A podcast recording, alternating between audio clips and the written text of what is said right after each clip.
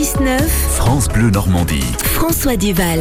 Allez, on ouvre la porte de classe radio. Comme tous les jours, on laisse la parole aux jeunes normands. Julia, bonjour. Bonjour François. Et nous sommes avec les élèves du collège du Val d'Or à Isigny-sur-Mer cette semaine. Oui, pour parler mobilité, quels sont les moyens que les jeunes d'Isigny-sur-Mer utilisent pour se déplacer? Nous sommes avec Clara, Élise, Léane, Charles et Nathan. Et, aujourd'hui, on s'intéresse au vélo. Y a-t-il suffisamment de pistes cyclables? Bonne question, tiens.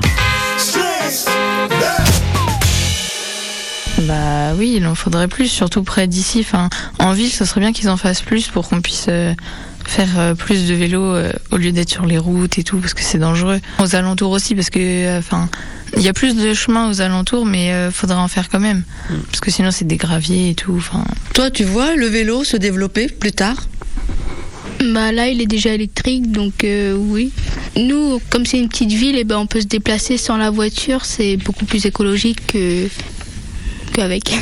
Donc se déplacer en vélo, ce serait mieux qu'en voiture? Oui, ça serait, euh, ça serait largement mieux quand même, parce que ça serait euh, beaucoup plus euh, écologique et ça serait euh, moins cher et euh, écologique en même temps.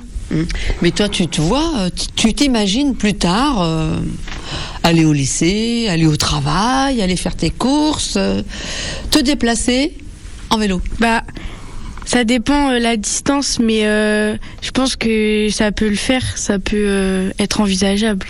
Tu fais des activités? Moi, je fais du foot. J'y vais en voiture parce que c'est à 30 minutes. Donc je suis obligée d'y aller en voiture. Le vélo? Bah, je pense que c'est bien le vélo, mais il n'y a pas assez de pistes cyclables ici.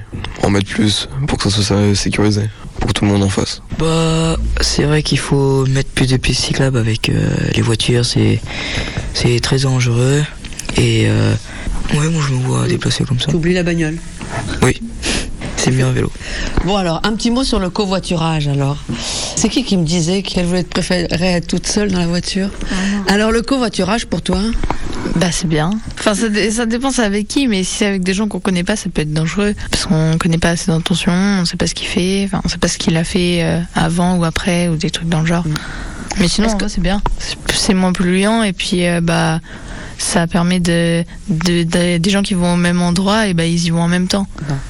Est-ce que tu fais une différence entre covoiturage et autostop? Euh, non. Enfin, si, il y en a une, mais je vois pas laquelle. Bah l'autostop, c'est c'est vraiment des gens qui sont à pied et qui veulent euh, se faire emmener par des gens. Que le covoiturage, euh, souvent euh, les gens ils se connaissent. Bah moi pour euh, du coup pour aller au foot vu que c'est euh, c'est quand même assez loin de hum, ma maison. Euh, J'y vais en covoiturage avec euh, une euh, fille qui joue dans mon club et du coup on y va tous les mercredis ensemble.